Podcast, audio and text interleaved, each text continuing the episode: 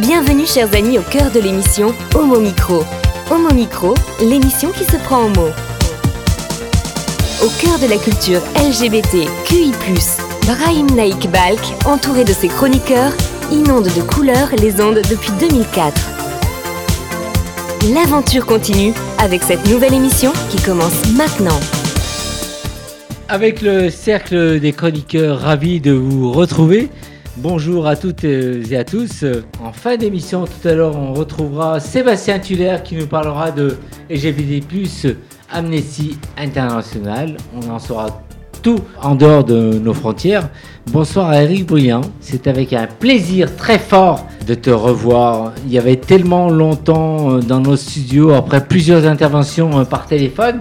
On te voit en vrai, c'est fou. Eh oui, bonjour Brahim, bonjour à toutes et à tous. C'est un vrai plaisir de se retrouver en studio avec vous toutes et vous tous. C'est un vrai plaisir. Et aujourd'hui, ben, on, va, on va parler euh, guédard. Ouais. Et puis, euh, je vais vous présenter un, un artiste noir américain homosexuel euh, qui a été notamment le portraitiste de Barack Obama. Ouais. On en saura plus tout à l'heure. Valérie Beau, pour J'écris ton nom, est avec nous. Salut Valérie, comment ça va? Eh bien, très très bien, très heureuse d'être avec vous ce soir. Et moi, je vous amène en voyage.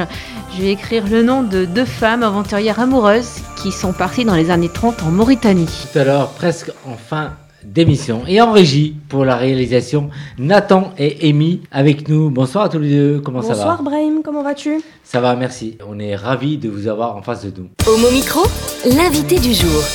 Et l'invité du jour, c'est euh, avec euh, Annabelle Guiraud dans Santé pour Yel. Ouais. Et on a une invitée. Oui, ce soir nous recevons Séverine Mathieu, auteur du livre Faire famille aujourd'hui, et nous discuterons PMA, bioéthique et religion. Et tout de suite, l'interview J'allais dire qu'on a une invitée de, de classe. Et il faut vraiment tendre l'oreille parce que c'est pas souvent qu'on a une personne. Mais Comme j'ai des hôtes de classe. Ouais. Annabelle. Bonjour Séverine. Bonjour Annabelle. Alors vous êtes directrice d'études à l'école pratique des hautes études, PHE PSL, membre du laboratoire CNRS Groupe Société Religion, GSRL, sociologue des religions, de l'éthique, de la parenté et de la famille. Au travers de vos recherches, vous mettez en évidence des interrelations, des croisements entre ces différents thèmes. D'ailleurs, depuis une dizaine d'années, vous vous intéressez aux enjeux éthiques des biotechnologies de la reproduction et analysez les interactions entre religion et biotechnologie et les conséquences sociologiques qui en découlent. Vous êtes co-auteur, auteur de nombreuses publications sur le sujet. Aujourd'hui, on vous reçoit au Mot Micro pour discuter ensemble de votre dernier ouvrage, Faire famille aujourd'hui, PMA bio- bioéthique et religion, publié en 2020 aux éditions du Cavalier Bleu. Allons-y pour l'interview. Alors, durant l'été 2019, les trottoirs de Paris étaient parsemés de slogans anti-PMA. Très vite, ils ont été rapidement masqués avec délicatesse de cœurs violets, roses ou blancs. C'est aussi l'illustration de la couverture du livre de Séverine. Et oui, on commence comme cela. Une touche de sensibilité sur un sujet qui fait débat. Bioéthique, PMA, religion. Première question, Séverine. Pourquoi ce livre? Hormis être sociologue sur le sujet, êtes-vous défenseur de l'évolution des droits LGBT, des droits des femmes ou plus largement des droits de la famille? Je ne m'étais jamais euh, envisagée comme euh, défenseur euh, des droits LGBT, mais maintenant que vous me posez la question, euh, oui, pourquoi pas enfin, C'est-à-dire que moi j'ai fait ce livre euh, comme, euh, comme chercheur, comme sociologue. Bien évidemment, on ne s'engage pas par hasard dans ce genre de, de sujet. Et ce que j'avais envie de, de défendre ici, c'était l'idée que les familles, notamment homoparentales, sont des familles comme les autres. Donc certainement, c'est une forme d'engagement et une forme de, de défense des droits LGBT. Euh, c'est vrai que dans mon histoire, c'est des choses qui me sont proches. Euh, J'ai été aussi euh, volontaire à aide pendant, pendant des années, donc euh, une proximité en tous les cas avec la communauté LGBT au début des années 90, qui fait que sans doute je suis sensibilisée à ces questions.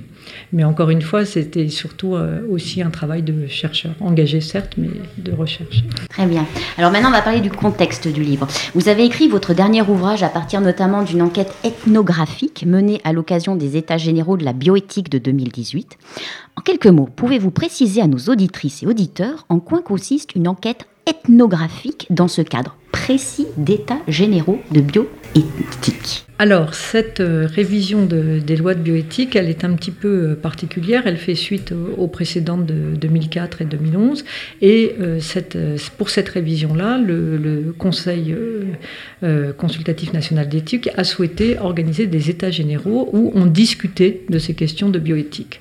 Donc, quand j'ai eu connaissance de l'organisation de ces états généraux, je me suis dit, bah, tiens, je vais aller enquêter sur ces états généraux. Donc, concrètement, ça veut dire quoi? Ça veut dire déjà une première chose c'est que en tant que sociologue de la famille, intéressé par ces questions de bioéthique, j'ai moi-même été enfin, invité à intervenir dans certains des débats. Donc il y a eu plus de 150 débats hein, qui ont été organisés. Euh, donc moi j'ai participé à cinq ou six euh, débats en tant qu'expert, hein, dit-on, euh, amené à, me prononcer et à présenter mes travaux. J'ai travaillé par exemple sur le désir d'enfant, j'ai travaillé aussi sur les questions de, donc de PMA, religion et, bioéthique, donc comme, comme, comme expert. Donc, et donc ça c'est une première forme d'intervention, mais qui m'a permis effectivement de faire ce qu'on appelle une enquête ethnographique, c'est-à-dire qu'une fois que j'étais sur place. D'abord, je regardais et j'écoutais attentivement les autres invités. Je regardais aussi euh, les autres, les personnes qui assistaient euh, au débat. Et euh, donc enquête ethnographique, puisque j'ai pris soin euh, à chaque fois. Donc outre ces choses où moi j'intervenais comme euh, invitée et comme experte, j'ai assisté à plusieurs débats comme ça, voilà, qui figuraient. Donc je me suis promenée aussi en France, à Nantes, en Bretagne, en Bretagne à Lannion, où étais-je encore à Lille, enfin dans plusieurs, plusieurs endroits, à Dijon. Et j'ai observé ce qu'il s'y faisait, ce qu'il s'y disait, en essayant de repérer s'il y avait des caractéristiques aux personnes qui s'y retrouvaient, si ces personnes par exemple, se retrouvaient à la fin des débats ou pas, euh, comment elles prenaient la parole, euh, euh, comment, sur quel thème elles intervenaient, s'il y avait des choses qui revenaient. Enfin voilà, c'est ça, mener une, une, enquête ethnographique. En fait, c'est mettre sa curiosité au profit de son travail. Eh bien, on va s'intéresser au cœur même du livre. En France, la famille, c'est sacré, notamment via l'influence des religions et plus particulièrement de la norme catholique. Néanmoins, depuis 1999, la législation permet de reconnaître différentes configurations de la norme familiale, et ce grâce au patch, le mariage pour tous et les avancées en cours sur le sujet de la PMA. Séverine, est-ce cela faire famille en 2021 en France? Alors faire famille euh, en 2021 en France, c'est plusieurs choses en fait. C'est euh, quiconque euh, décide de s'associer avec telle ou telle personne, de faire des enfants ou de ne pas faire d'enfants aussi. On peut faire une famille sans avoir d'enfants. et donc se faire famille, il est effectivement, il est aujourd'hui multiple. Il faut quand même, c'est important, je trouve, de, relever que quand on fait des grandes enquêtes, il y a une grande enquête sociologique sur les, valeurs européennes. Et en en fait, la première valeur euh, des personnes, c'est la famille. Voilà. Et, cette famille, il est clair qu'elle ne correspond plus à ce modèle longtemps en vigueur, présenté d'ailleurs comme une famille traditionnelle et qui ne l'est pas. Hein. Cette famille traditionnelle euh, brandie euh, par le magistère catholique, elle n'est traditionnelle que depuis quelques siècles. Hein. C'est-à-dire un père, une mère, des enfants issus de, ce sang, enfin du sang de ses deux parents, de façon biologique. Voilà, cette famille traditionnelle n'est pas si traditionnel que ça. Et euh, effectivement, ce dont on s'aperçoit également, c'est que ce modèle traditionnel, porté notamment par, par les catholiques, eh bien, il est en déshérence, c'est-à-dire qu'il ne parle plus, il ne, fait plus figure précisément de modèle parce que euh, les valeurs euh, catholiques ne sont plus partagées par l'ensemble de la population et que, du même coup, d'autres familles sont apparues, hein, les familles divorcées, les familles monoparentales, les familles homoparentales, et euh, à mon sens, il y a de la place pour toutes ces familles. Et en fait, ce à quoi on assiste, c'est à une reconfiguration des normes familiales et avec un pluralisme précisément de ces normes familiales. C'est-à-dire qu'il n'y a plus une norme familiale, euh, ce qui euh, évidemment n'est pas sans décevoir les plus conservateurs d'entre nous, mais une multiplicité et une, de, de, de façons de faire famille aujourd'hui. Et au centre de laquelle il faut faire figurer euh, cette question du, désir d'enfant notamment. C'est autour de cet enfant euh, désiré que va euh, s'organiser cette famille. D'accord. Alors, durant ces états généraux de bioéthique, vous avez observé, vous l'avez dit, il y avait beaucoup de réactions et ça va être la prochaine, euh, la prochaine question. Comme on le sait, ce projet de la loi bioéthique fait réagir aussi bien la société que les personnes qui participent à son élaboration? Et dans votre livre, vous écrivez longuement sur l'influence des émotions, des sentiments et du parcours de vie sur les prises de position individuelles, notamment des députés pouvez nous en dire davantage? Oui, j'ai oublié de mentionner à propos de ces observations ethnographiques le fait que j'ai pu obtenir le, droit d'assister au débat parlementaire. Alors on peut les suivre euh, sur son ordinateur, mais je pense qu'être sur place, c'était euh, extrêmement euh, intéressant. Donc j'ai pas pu assister à tout, bien évidemment, vous imaginez, mais je crois à, cinq ou six journées voilà, de, de, ces débats. Et ce qui était frappant, c'est précisément la mobilisation de la question des émotions pour défendre telle ou telle position. C'est-à-dire qu'on voit, par exemple, un député à l'REM, dont j'ai oublié le nom, excusez-moi, qui raconte comment euh, il a fait un don de sperme pour permettre à son frère euh, d'avancer sur la liste d'attente. Je ne vais pas rentrer dans les détails, mais voilà. Euh, tel autre député de, droite, Marc Le Fur, hein, expliquait pourquoi il est contre la, la PMA post-mortem en évoquant publiquement l'amour qu'il a porté à une femme qui est décédée et que s'il avait gardé, conservé ses gamètes pour faire, enfin les ovocytes dans tous les cas de, de cette femme pour faire, euh, euh, voilà, eh bien, euh, et du coup, enfin voilà, dans un processus, je pense, un peu compliqué, mais bref, toujours est-il qu'il dit qu'il faut apprendre à faire le deuil. Donc mmh, voilà. Mmh. Et, c'est aussi Caroline Fiat, par exemple, la députée insoumise, qui raconte son expérience de mère célibataire. Euh, une autre députée LR qui dit bah voilà, moi je suis, euh, je n'ai pas d'enfant, c'est douloureux, mais en même temps, est-ce qu'il faut faire un enfant sans père? Enfin voilà. Et, je crois que sur toutes ces questions qui touchent à l'intime, effectivement, il y a eu beaucoup de place euh, dans les débats à cette question, à cette question de l'émotion, qui traversait et qui transcendait les clivages politiques dans un sens ou dans un autre. Hein. C'est-à-dire que c'était pas complètement, enfin c'était pas il n'y avait pas d'uniformité des, des positions, mais en tous les cas une mobilisation euh, partagée. Bien sûr pour euh, faire avancer plutôt telle ou telle conviction, mais c'était euh, extrêmement, extrêmement frappant. Avant de laisser la parole à Annabelle, tous les politiques dans ce domaine sont sensibilisés avec ce que tu viens de décrire euh, oui, il m'a semblé qu'ils étaient assez euh, sensibilisés, alors après de façon différente, hein. c'est-à-dire qu'il y a des opposants très farouches, hein, et on les voit. Hein, euh, et ça, c'est d'ailleurs, c'est partie des, fait partie des aspects moins agréables des, enquêtes ethnographiques, c'est que vous êtes amené aussi à côtoyer et à échanger avec des gens dont vous ne partagez pas les opinions, mais il faut, bien, il faut bien le faire pour essayer de comprendre, justement. Enfin, moi, mon, souci, c'est de comprendre comment se construit leur, leur discours. Donc oui, oui, ils sont sensibilisés mais dans l'optique de défendre telle ou telle, euh, telle ou telle position. Il y avait il y a une empathie. Alors, ce qui est intéressant aussi, c'est que je ne sais pas si vous savez, mais il n'y a pas eu de consigne de vote sur, ces, sur cette question. C'est-à-dire que d'habitude, un groupe politique dit ben, on vote contre, on vote pour. Et là, comme ça touchait à l'intime, ils ont décidé de ne pas donner de consigne de vote. Et ça, je trouve que c'est intéressant. Effectivement. Annabelle? On a parlé des personnes qui écrivent cette loi, maintenant on va parler des acteurs, des techniciens de la PMA. Nous avons vu l'expression faire famille. Il y a également la formule du sociologue Ulrich Beck, l'enfant fait famille. Autrement dit, avec la PMA, les concepts de filiation et parentalité doivent être repensés. Or, aujourd'hui, et vous en parlez très bien dans votre livre, il y a encore des soignants, défenseurs de la famille traditionnelle qui motivent leur refus de l'accès à la PMA selon le prétexte suivant il est quand même mieux pour un enfant qu'il ait un papa et une maman. Pensez-vous que certains médecins refuseront d'appliquer la future loi de bioéthique sur le droit à la PMA pour les couples de femmes et les femmes seules? Bonne question. Eh bien, je pense que oui. malheureusement. Je pense que oui. Alors, je ne sais plus. En plus, je ne suis pas juriste, mais euh, c'est une sorte de clause de conscience si, elle, est, elle est prévue euh, ou pas, comme il y en avait une euh, aussi pour les questions d'avortement. Et en tous les cas, il est évident que certains, certains médecins ne pratiqueront pas de PMA pour des couples, pour des couples de femmes, ni peut-être aussi d'ailleurs pour des, pour des femmes seules. C'est-à-dire que moi, j'ai rencontré aussi des médecins qui vous disent, moi, pas de problème pour les femmes en couple, parce qu'elles sont deux, parce que voilà, il y, a du support, du soutien matériel. En revanche, les femmes célibataires, je suis plus réservée parce qu'être seule pour élever un enfant, c'est compliqué. Après, il y aura aussi des moyens détournés, c'est-à-dire qu'il n'y aura pas des choses frontales, c'est-à-dire qu'on dira bah non, j'ai pas, j'ai pas de place, euh, euh, j'ai pas, voilà.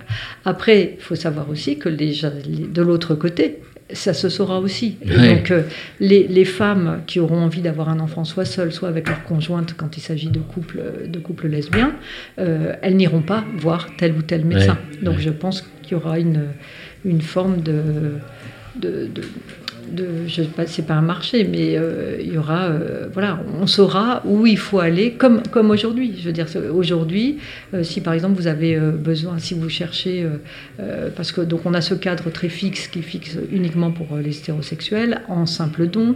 Si et par exemple vous savez qu'il faut aller voir tel médecin qui va vous, orienter par exemple vers une clinique espagnole ou grecque ou voilà. Donc je, je pense qu'il y a un carnet d'adresses qui va se constituer. La, la même forme d'information va, va se faire et que ça circulera. Donc on aura des médecins réfractaires, évidemment, mm. euh, et on aura aussi de l'autre côté des personnes qui, euh, fortes de leur désir d'enfant, pourront se renseigner et sauront à quelle porte euh, frapper. Annabelle, dernière question. Oui. On a commencé à regarder les perspectives, on va continuer d'une manière au niveau de la loi.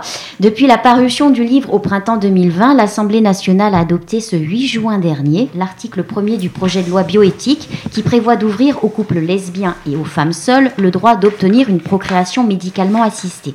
Selon vous, quelles sont les prochaines avancées de cette loi de bioéthique en cours de consolidation? Alors, euh, moi, je, enfin, les, dernières, les deux dernières années m'ont rendue très prudente. Moi, j'attends qu'elle soit votée, la loi. Voilà. Et ce jour-là, je serai ravie, euh, à peu près euh, autant que lorsque le mariage pour tous a été voté. Mais j'attends ce jour-là. Et ça sera déjà une avancée considérable, qui est une promesse ancienne qui n'a pas été tenue. Hein. Ça, il, faut aussi le, il, faut, il faut le rappeler. Et le jour où cette promesse aura été tenue, voilà, on aura au moins une bonne surprise de ce quinquennat. Merci Séverine. Merci. Alors tout de même, Eric, je te voyais très passionné euh, avec tous les, arguments de Séverine et tu as plein de choses à dire, je suis sûr. Oui, il y a plein de choses à dire, mais je vais me limiter. déjà, merci, parce que je trouve que euh, votre ouvrage a l'air passionnant et puis ce que vous en dites, ça donne envie vraiment de, de, vous écouter davantage. J'avais juste une question. Est-ce qu'un vous avez écrit donc euh, intitulé votre ouvrage Faire famille au singulier aujourd'hui Est-ce qu'à un moment donné de, vos recherches, vous n'avez pas envisagé de le mettre au pluriel ce mot famille? Euh, Non, parce que j'ai pris la famille au sens générique en fait. Donc c'est faire famille. Donc voilà. Mais bien évidemment, le, dans ce faire famille, ce que je disais tout à l'heure, il y a un pluralisme de famille. Et c'est bien ça l'essentiel, je pense, à retenir. Valérie C'est passionnant de regarder euh, la société évoluer. Je, je suis agréablement étonnée euh, de la non-consigne de vote, par exemple, dans l'hémicycle. Et euh, finalement, c'est un débat à la fois passionné, passionnant, mais aussi qui a l'air plus posé peut-être. Est-ce qu'il y a eu des éclats de voix ou est-ce que c'est quand même, oui, quand même, mais plus posé? Je ne dirais pas que c'était posé. Il y a eu des éclats de voix, mais en même temps une écoute de part et d'autre, avec des positions. Alors, je vous rassure, hein, euh, les clivages, ils sont là. Hein. Si vous étiez, en plus, c'était intéressant physiquement parce que je voyais euh, la droite de l'échiquier euh, de l'Assemblée avec, voilà, le Fur, Genevard, ils étaient tous là. Thierry Breton, voilà, un père, une mère, il faut absolument tout cela. Donc, oui, il y a eu des éclats de voix, mais malgré tout, je trouve dans une relative écoute à laquelle je, ne m'attendais pas. Donc de la virulence, mais de l'écoute de part, de part et d'autre, et chacun restant sur ses positions. c'est, voilà, c'est ça aussi qu'il faut. Et la même chose dans les débats, c'est-à-dire que dans les débats, en fait, il n'y avait pas vraiment de dialogue. Il y avait ceux d'un côté qui vous expliquaient il faut un papa et une maman point barre, et les autres ils vous disaient ben non, euh, voilà, une famille c'est autre chose. Merci Séverine Mathieu pour ce, ce livre. Quels sont tes projets? Dis-nous tout sur toi. On a envie, quand on vient d'entendre ce que tu viens de développer là, on a envie de te connaître et de vivre plein de choses avec toi. Alors, il y a ce livre, Faire famille aujourd'hui, euh, PMA, biotique et religion. Mais tes projets, c'est au-delà, il y a plein de choses. Dis-nous tout sur Oui, alors j'avais euh, un premier projet, mais qui n'a pas pu voir le jour euh, à cause du, du, confinement, où je devais aller dans un service de génétique pour essayer d'interroger les personnes sur les représentations qui se font de l'embryon et comment ils vont, qu'est-ce qu'ils vont faire de leurs embryons issus de fécondation in vitro. Mais en fait, je n'ai pas pu le faire et donc en ce moment, je suis en train de faire une enquête euh, qui m'a été euh, euh, commandée par une association de familles protestantes évangéliques, donc qui ont lu mon livre hein, parce que je leur ai dit moi je veux bien, mais il faut d'abord que vous lisiez mon livre. Et sur ces questions, je leur demande ce que c'est qu'une famille pour eux. Voilà. Et j'ai des choses euh, donc j'ai fait une trentaine d'entretiens là, et je vais essayer d'élaborer de, de, en fait comment ces personnes se représentent la famille avec des choses très figées et un rapport à l'homosexualité euh, dont je vous fais grâce, mais je viendrai vous en parler. Voilà. J'espère très vite tu viendras nous en parler grâce à Annabelle Guiraud qui a eu l'occasion de, bah, de t'inviter. Merci beaucoup. Bah, merci à vous. C'était un vrai plaisir. Merci beaucoup. Et on t'accueille quand tu veux. Et on t'accueille. Je reviendrai avec la prochaine. Quand tu veux. Merci euh, à, à, toi, Séverine Mathieu. On passe à la musique. Nathan, qu'est-ce qu'on peut écouter de bien avec euh, toi et Amy? Alors aujourd'hui, euh, j'ai choisi un morceau très particulier puisqu'on parlait justement de la création de famille et faire famille. On va même passer un morceau culte des Sister Sledge qui s'appelle We Are Family. On écoute.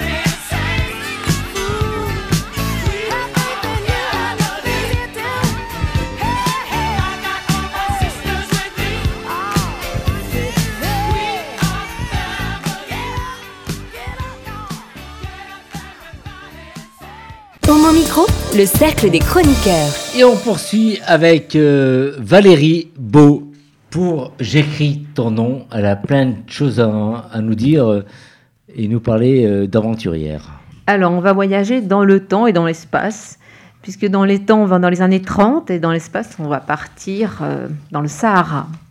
Alors, ce sont deux femmes, Odette de Puy-Godot et Marion Sénonce. Odette écrit, Marion peint, elle s'aime et partent ensemble traverser le désert de Mauritanie. Mais avant, toutes les deux sont des provinciales venues dans la capitale réaliser leurs ambitions professionnelles et sentimentales. Odette, née en 1894, en 1920, elle quitte à 26 ans ses parents pour venir vivre à Paris. Grâce au cours de dessin de son père, qui était peintre, elle collabore avec les laboratoires du Muséum d'histoire naturelle du Collège de France, pour lesquels elle réalise des dessins, des coupes d'espèces animales. Marion, née en 1886, elle s'installe à Paris en 1917 et pour assurer son indépendance financière, elle se lance dans le journalisme. Elle intégrera le journal Ève où elle devient secrétaire de rédaction. Et c'est là que le hasard fait rencontrer Odette en 1932. En 1933, Marion a 47 ans et Odette 39 ans. Les deux femmes s'activent à Paris pour organiser leur premier grand départ vers l'Afrique. Le prix des compagnies maritimes et d'Air France étant trop élevé, les voyageuses choisissent de s'embarquer à bord d'un langoustier breton, la Belle Hirondelle. Dès le départ, ce voyage prétend se situer en dehors des vulgaires barbotages de luxe sur une mer bourgeoise qu'exècre Odette. Voici des mots de voyage. Autour de nous, le grand voyage simple, rêve d'or, imprécis, préparé dans la pureté essentielle de ces lignes les futures nostalgies. Nous marchons côte à côte, Marion et moi, silencieuses, car nous savons que les mêmes sentiments oppressent nos cœurs. Nous ne sommes plus que deux étrangères s'avançant avec des inconnus sur une route incertaine. Ne vous inquiétez pas, pour nous tout va bien. Nous vivons comme des nomades, cherchant les pâturages pour nos chameaux, des campements pour nous. On vit au jour le jour, au gré des hasards et des circonstances. Odette confie à son éditeur J'aimais cette vie sauvage où l'on se sent ni homme ni femme, mais un être humain qui se tient debout sur ses jambes. Elles font deux voyages en 1934, puis repartent de 36 à 38 en chameau et à pied. Elles feront 10 000 km d'itinéraire saharien. Les découvertes sont nombreuses, des sites préhistoriques visités, des collections d'objets, des fossiles, herbiers, insectes ont été remis au musée de l'homme, ainsi que 2000 photographies, des itinéraires et une abondante documentation sur les coutumes, arts, travaux, légendes, superstitions, fables des nomades sahariens. La guerre interrompt leurs projets. Elles reprennent la route vers 1950, devenues spécialistes de la Mauritanie, elle multiplie les publications et conférences, jusqu'à la mort de Marion en 1977. Odette finira sa vie au Maroc et meurt en 1991. Alors je vous propose, pour terminer, ces quelques mots encore de voyage. À travers les sables qui croulaient sous les pieds des chameaux, nous entrions sans bruit au royaume du vide et du silence on, s'enfonçait peu à peu dans l'épaisseur du silence. Un silence qui n'était pas un arrêt ou une attente ou un passage, mais un ordre essentiel, définitif, la somme de multiples silences établis en larges cercles concentriques, d'horizon en horizon, sur un immense vide. Après ce silence et ce vide, on pressentait d'autres vides et d'autres silences. C'était comme si cela ne devait jamais finir, c'était une toute nouvelle forme d'existence qui commençait dans une nouvelle forme d'univers. Des réactions et un tour de table. Comment tu as découvert Odette et euh, Marion? Eh bien, voilà. D'abord, j'en profite. Je vais dédier cette chronique à ma maman qui m'avait offert ah, il y a de nombreuses années un livre, euh, Les femmes aventurières à la conquête du monde de 1850 en 1950.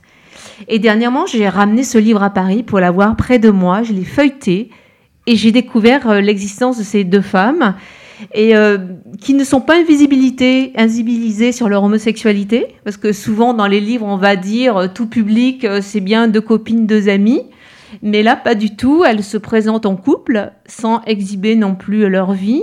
On est dans les années 20, on commence à avoir une certaine liberté, elles sont à Paris, elles sont autonomes, et euh, lorsqu'elles partent en voyage, elles vivent déjà ensemble depuis un an. Eric Moi je te remercie parce que je trouve que on, voit là encore que euh, tu nous dépeins deux, deux, aventurières super romanesques, apparemment brillantes, et euh, qu'on connaissait pas du tout, ou très peu, enfin moi j'en avais jamais entendu parler.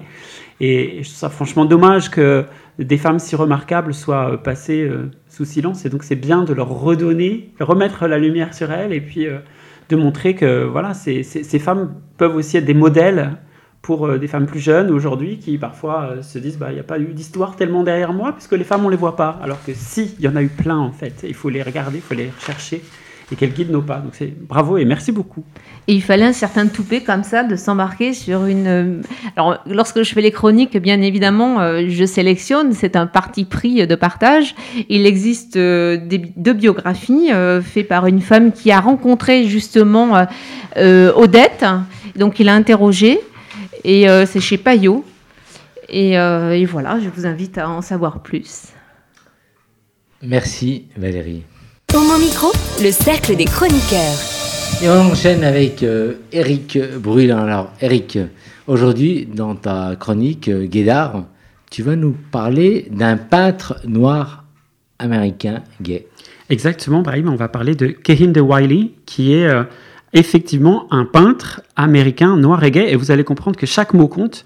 Euh, c'est un peintre contemporain, il a 44 ans aujourd'hui, hein, il est né en 77, et euh, c'est un peintre très talentueux, qui a déjà été exposé dans de nombreux grands musées, comme actuellement la National Gallery à Londres. Euh, il a aussi été exposé au musée d'Orsay, dans le cadre de l'exposition Masculin-Masculin, il y a quelques années. Et puis, ses œuvres ont fait le, tour du monde dans plein de galeries, aussi bien aux États-Unis qu'en Allemagne, en Europe, euh, à Singapour, en Israël, euh, en Corée, et puis aussi à, Paris, évidemment, où il est représenté par la, la galerie Templon. Alors, c'est un peintre américain. Il est né à Los Angeles, il a grandi en Californie. Son père était nigérian et sa mère était afro-américaine. Donc, c'est un peintre noir, et il a une volonté, c'est celle de replacer l'homme noir au cœur de l'histoire de l'art et justement, Kane de Wiley va revisiter des grandes œuvres qu'on connaît, euh, qu'on voit dans les grands musées, dont euh, les, protagonistes noirs sont toujours absents. Et lui, il va les replacer dans, dans, ses, dans ses œuvres pour faire un écho, pour euh, redonner une vraie place à toute une communauté qui aujourd'hui a été invisibilisée dans, dans, dans l'art. Et puis, on verra aussi que cette volonté, elle est quasiment politique. Et c'est d'ailleurs pour ça que Barack Obama l'a choisi pour réaliser son portrait officiel de président des États-Unis, ce qui est une première. Euh, pensez, euh, je crois que c'est le 45e ou le 44e président des États-Unis, Barack Obama. Jamais aucun peintre noir n'avait représenté un président des États-Unis. Et là, qui plus est, euh, ben, Ken de Wiley est noir et gay, et on verra aussi ce, ce point dans quelques instants.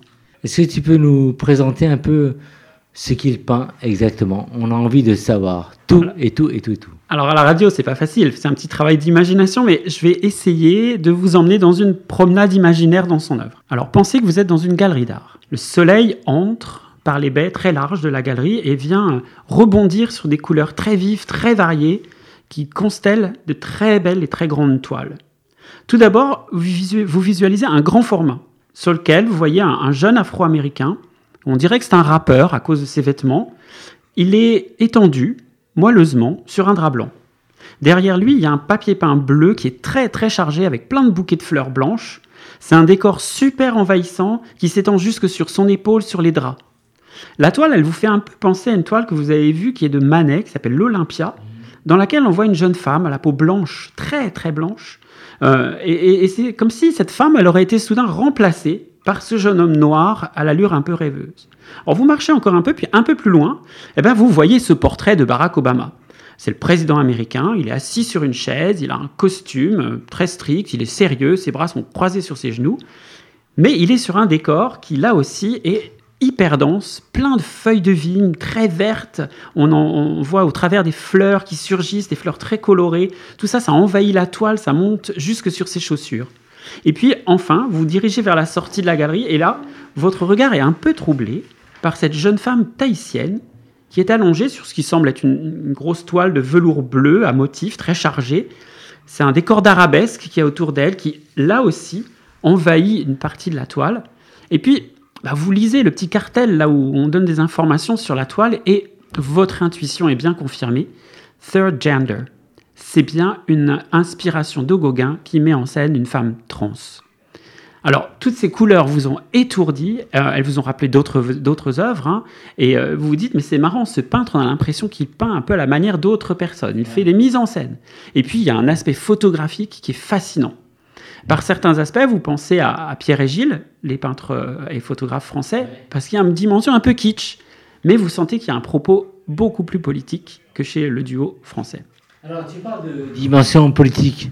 Tu peux nous en dire un peu plus, euh, Eric? Alors, On peut effectivement employer ce terme politique parce que Kehinde Wiley vraiment veut remettre au centre de la toile toutes celles et tous ceux que l'art a généralement oubliés ou relégués au second plan. Alors on va retrouver les personnes de couleur, les personnes marginalisées comme les trans par exemple.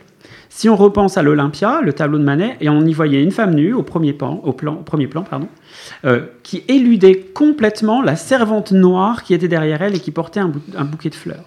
Là, c'est tout l'inverse. Le jeune rappeur, lui, il est le modèle. Il n'a pas besoin d'artifice, il n'a pas besoin de faire valoir, c'est simplement lui le sujet du tableau. Peindre Barack Obama, c'était aussi peindre le pouvoir politique celui d'un homme de couleur qui a été à la tête de l'État le plus puissant du monde pendant huit ans. Alors il a peint d'autres euh, hommes célèbres comme euh, Big Daddy Kane, Ice-T, Michael Jackson. Euh, et à chaque fois, sans vouloir créer une, une, forme de Black Pride, il a toujours voulu mettre en valeur les minorités qui ont été invisibilisées tout en mettant une sorte de dimension un peu pop, un peu foisonnante dans son travail. Quand il peint un transgenre, c'est aussi un hommage. Les femmes tahitiennes, elles étaient peintes par Gauguin et elles avaient choqué à l'époque par leur nudité et puis par ce côté un peu masculin qu'elles pouvaient avoir. Là, lui, Kehinde Wiley, choisit de mettre au centre, en valeur, une femme trans. Elle est belle, elle est élégante, il la peint comme il aurait peint exactement un modèle cisgenre. Aucune différence. Son souhait est simplement de montrer. Il veut redonner sa place, il veut redonner ses lettres de noblesse à une personne qui est issue d'une minorité. Alors, on le voit, dans une Amérique dont on sait encore qu'elle a des problèmes avec ses minorités, bien qu'elle sera bientôt une majorité de minorités, parce qu'il ne va plus y avoir de majorité réelle aux États-Unis, eh bien, ce, ce peintre, Kane de Wiley, il est vraiment l'artisan d'un art inclusif, véritablement militant, qui cherche pourtant pas à choquer, pas à provoquer, mais qui normalise tout simplement et qui redonne sa place. Alors, tu nous as parlé de, de la dimension trans. Est-ce que l'artiste euh, en lui-même euh, gay euh, ou euh, a peint des œuvres mettant en scène des gays et des lesbiennes. Alors, il faut nous en dire un peu plus parce que on va regarder ça. On a envie de savoir, on a envie d'apprendre. On a envie de l'apprendre. Eh bien, en fait, Kehinde Wiley, il, a, il, a, eu parfois quelques aventures hétérosexuelles, mais il l'a dit, bah, ça n'a pas très bien marché mes aventures hétérosexuelles parce que je crois que voilà, clairement, je suis gay. Et pourtant, dans les biographies qui, ont, euh, qui sont sorties sur lui après qu'il a peint euh, le portrait de Barack Obama, on parlait d'un peintre noir, mais sa sexualité, hop, disparue. On n'en parlait plus. Et ça a créé pas mal d'émoi d'ailleurs sur les réseaux sociaux qui ont dit mais il est gay aussi, il faut le dire. Et euh, en fait, c'était une double forme d'invisibilisation. On voulait d'un côté dire cette sexualité n'existe pas, et puis aussi de dire que être gay et black aux États-Unis, ça n'existait pas non plus. Donc il y avait différentes communautés qui avaient vraiment du mal à reconnaître le fait qu'il était un homme de couleur, qu'il était homosexuel et que ça ne posait aucun problème. Et pourtant, on a vu pas mal de médias américains, et notamment les médias les plus conservateurs, hein, comme la chaîne Fox News, qui a été reprise en France par Valeurs Actuelles, le célèbre Valeurs Actuelles, euh, pour se plaindre de, euh, de ce choix de Barack Obama de euh, choisir un peintre à la fois noir et homosexuel qui donnait de lui une image quand même inhabituelle pour un président des États-Unis. Nous, on peut plutôt se réjouir finalement que ce Cain de Wiley, bien qu'il ne se présente pas comme un porte-étendard, eh bien, euh, ait fait de sa peinture un moyen politique de provoquer, de déstabiliser et de remettre en visibilité toutes celles et tous ceux qui sont généralement mis à l'écart. Eric, et maintenant, où on peut voir ce, travail de ce grand euh, artiste? Eh bien, il n'est pas encore, à ma connaissance, dans les collections des musées en France. Donc, euh, si vous voulez voir, il faut guetter les expositions. Euh, il y en a eu quelques-unes. Il y avait eu, je vous l'ai dit, euh, Masculin Masculin à Orsay. Il y en a eu une à Nice, au Centre d'Art Malmaison, il n'y a pas très longtemps. Et puis la Galerie Templon l'expose régulièrement à Paris. Pour le reste, bah, il faut aller voir un peu sur Internet. Il faut aller voir dans les bonnes librairies, parce que rien ne remplace les, beaux bouquins d'art qu'on feuillette. Et puis, bah, si vous êtes fan d'Instagram, j'en ai posté, j'ai posté quelques photos de ces tableaux ce matin. Donc, n'hésitez pas à regarder si vous voulez le rechercher, son nom c'est Kehinde Wiley, ça s'écrit K-E-H-I-N-D-E e et Wiley, W-I-L-E-Y. Eric, pourquoi ce choix au micro euh, ce soir avec nous? Bah, Je trouve qu'il a toute sa place et puis c'est un homme euh, remarquable. Euh, c'est un peintre extraordinaire, déjà à la base. Pour l'histoire de l'art, c'est ce qui compte avant tout. Puis après, il a une façon d'aborder euh, euh, la société qui est hyper intéressante. De, remettre au centre ceux qui n'y sont pas, ceux qu'on oublie et qui sont là pourtant.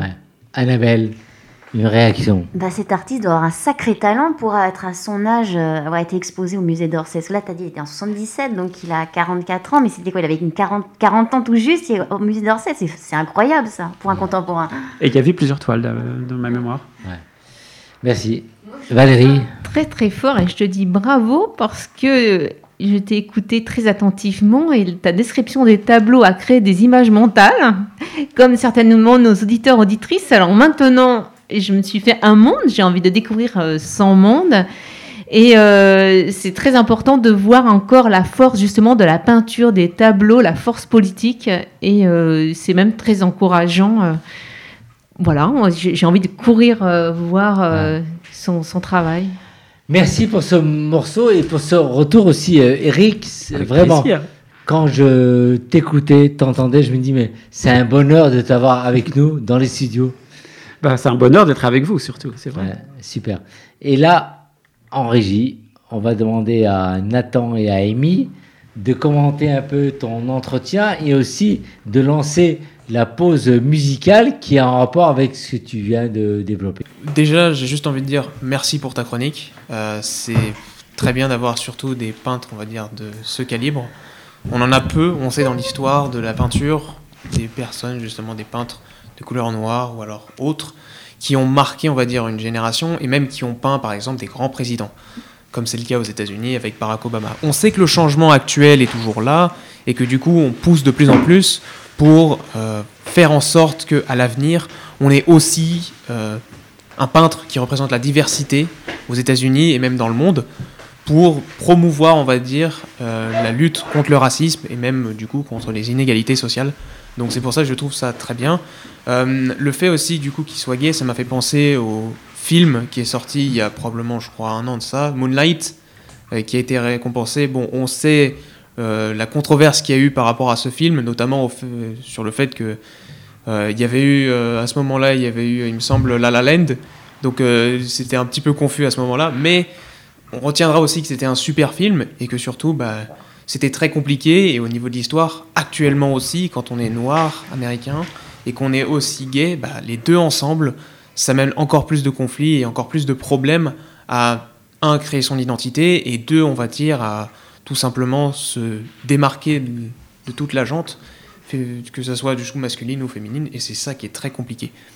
Du coup, euh, maintenant, au niveau de la musique, je me disais, on va reprendre aussi cette chronique et on va partir sur un morceau qui a été récompensé il y a deux ans de ça aux Brit Awards. Donc c'est un... Pour ceux qui ne savent pas ce que c'est Brit Awards, c'est littéralement le show le plus qui récompense la musique, c'est Victoire de la musique en Angleterre et au Royaume-Uni. Et c'est pour ça que du coup j'ai choisi ce morceau parce que cette personne-là a littéralement ouvert pas mal de choses au niveau de sa parole et aussi au niveau de ses textes. Dans ce morceau qu'il parle, je vais vous présenter du coup Dave qui raconte ce morceau qui est incroyable, qui s'appelle Black.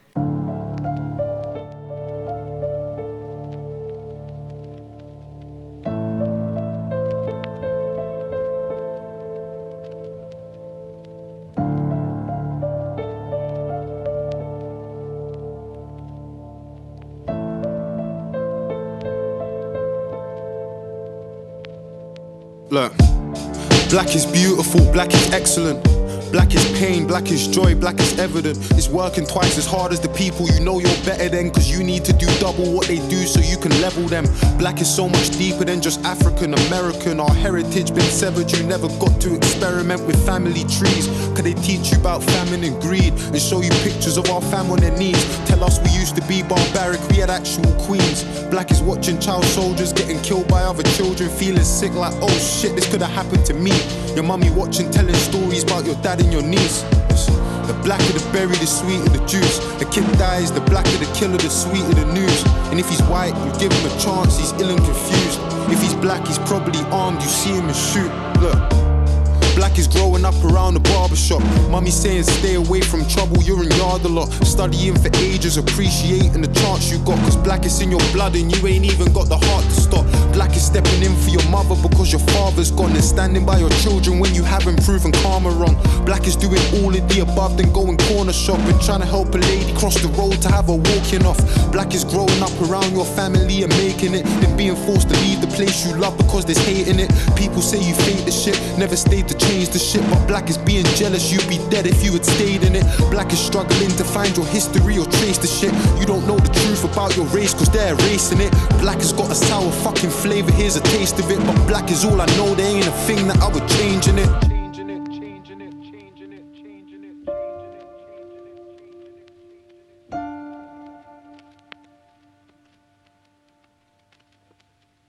Look, black ain't just a single fucking color, man, there's shades to it. Her hair straight and thick, but mine's got waves in it. Black is not divisive, they've been lying and I hate this shit. Black has never been a competition, we all make this shit. Black is deadly. Black is when you're freezing in your home and you can't get sleep, but never feeling empty. Cause you got 20 cousins in your country living stress free, walking for their water daughter wrapped inside a bed sheet. Black is distant, it's representing countries that never even existed while your grandmother was living.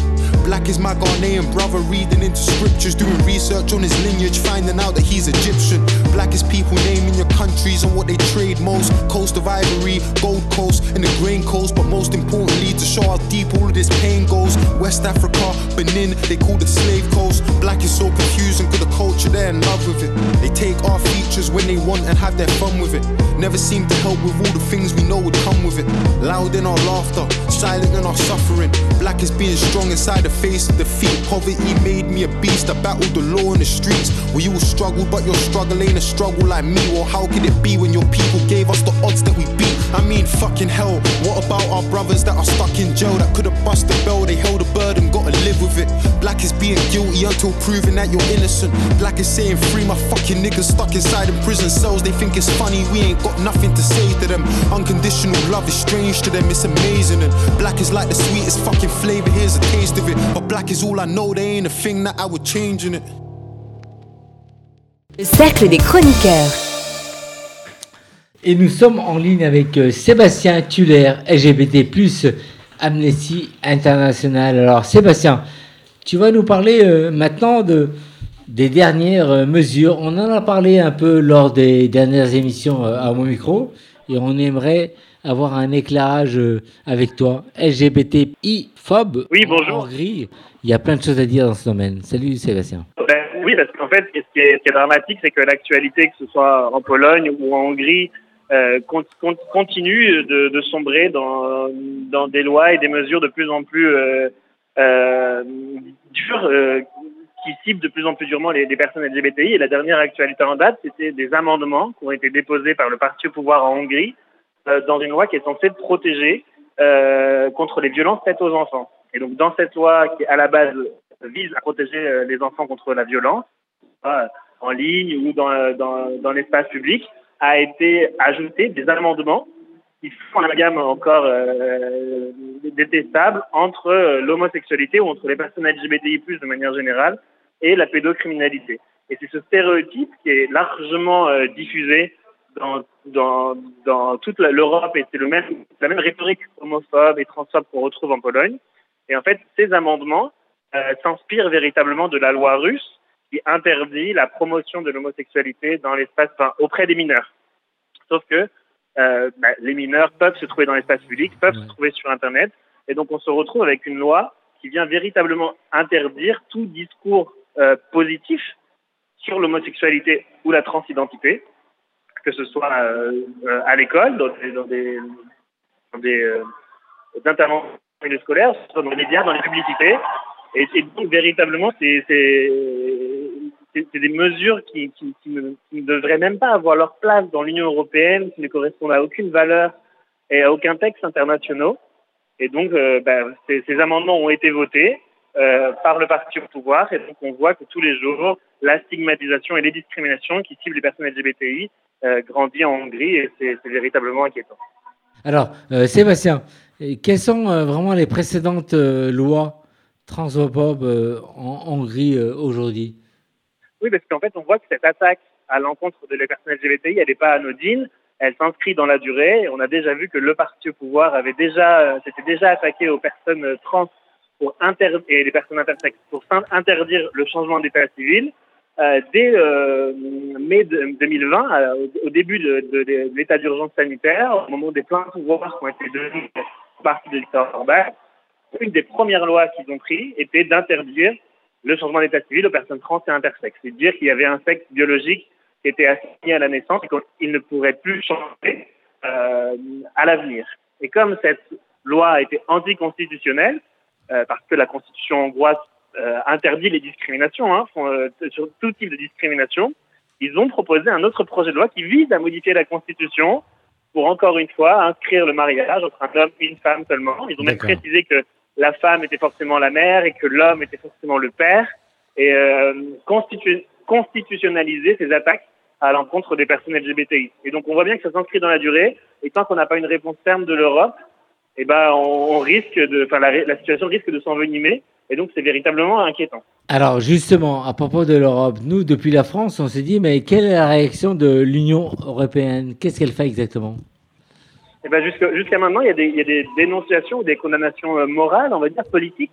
Il y a eu des prises de parole de, commissaires européens, il y a eu des prises de parole des ministres euh, français, il y a eu des ministres euh, d'autres pays, États membres de l'Union européenne. Mais on voit que ces, condamnations, elles sont vraiment très timides. Elles sont pas à la hauteur des enjeux et de la situation et des LGBTI-phobies sur place. Et tant qu'on met pas en place une parole forte qui condamne véritablement ces lois et cette stigmatisation, cette marginalisation des minorités en Hongrie, de l'état de droit, de, de, l'attaque contre les médias et la justice, eh ben on fait que on fait que laisser prospérer cette rhétorique euh, qui, qui, va à l'encontre des droits humains. Et on l'a bien vu jusqu'à maintenant, tant qu'il n'y aura pas une parole forte, et ben en fait la situation elle ne fait que s'envenimer et que se dégrader. Et donc c'est maintenant qu'il faut réagir, il faut réagir fortement, il faut euh, actionner toutes les mesures de sanctions qui existent dans le cadre de l'Union européenne, des sanctions politiques, des sanctions financières. on a tout un arsenal à notre disposition et des sanctions diplomatiques aussi, mais il faut véritablement euh, sanctionner ces atteintes aux droits humains euh, des personnes LGBTI. Parce que quand on s'attaque aux, euh, aux, personnes LGBTI, quand on interdit toute promotion de toute intervention au milieu scolaire qui voudrait parler d'éducation à la sexualité, on attaque tous les enfants en réalité de, de la Hongrie qui n'auront plus accès à une éducation à la sexualité. Et donc on augmente les, les, les risques de VIH, d'IST, de toute la population, et pas seulement des personnes LGBTI. C'est vraiment tout le monde devrait se mobiliser pour que euh, on revienne sur ces lois et que la Hongrie comme la Pologne reviennent dans l'état de droit. Sébastien, pour finir, il nous reste 30 euh, secondes. Amnesty International, c'est aussi euh, une période, la Pride. Dis-nous tout sur, en 15 secondes, qu'est-ce qui se passe au niveau de la Pride? Oui, bah, Amnesty participe chaque année à toute marche de fierté en France. Donc, si vous, si vous êtes dans une ville qui organise une marche de fierté, vous avez peut-être vu les drapeaux d'Amnesty. Et cette année, on en fait aussi une Pride en ligne cette semaine pour mettre en avant les cas d'étudiants turcs qui sont poursuivis en justice pour justement avoir voulu participer à une marche de fierté dans leur pays. Donc allez tous sur le site d'Amnesty et allez signer des pétitions pour qu'on puisse obtenir justice pour les personnes LGBTI qui sont injustement exécutées pour ce qu'ils sont, pour les personnes qu'ils aiment. Merci euh, Sébastien Tuller pour tout le travail que tu fournis euh, euh, pour Amnesty International et merci aussi de faire partie de l'équipe de mon micro puisque une fois par mois tu interviens avec nous et ce sont des informations précieuses Eric Brulin, tu peux le confirmer. Merci beaucoup à vous de, de m'inviter. Merci. Eric. Partager l'actualité à l'international. Eric, tu découvres euh, On entend un peu parler, mais merci de, de faire ce, ce, zoom sur certains, sur certains pays. Oui, c'est hyper important. Valérie Courons sur le site internet, signer les pétitions sur Amnesty International. Ouais. Merci Sébastien et à très très vite. Merci, merci, merci d'avoir participé à l'émission. Eric Brulin, Annabelle Guiraud et Valérie euh, Beau, et sans oublier bien sûr nos réalisateurs euh, Nathan Hilero et Amy Aguirre. On a été ravis et heureux d'être avec vous. À très très vite parmi nous. Ciao ciao. Hey Oh non Cette émission est maintenant terminée. Mais un conseil retrouvez l'ensemble des podcasts d'Homo Micro, l'émission qui se prend au mot, sur toutes les bonnes plateformes de streaming.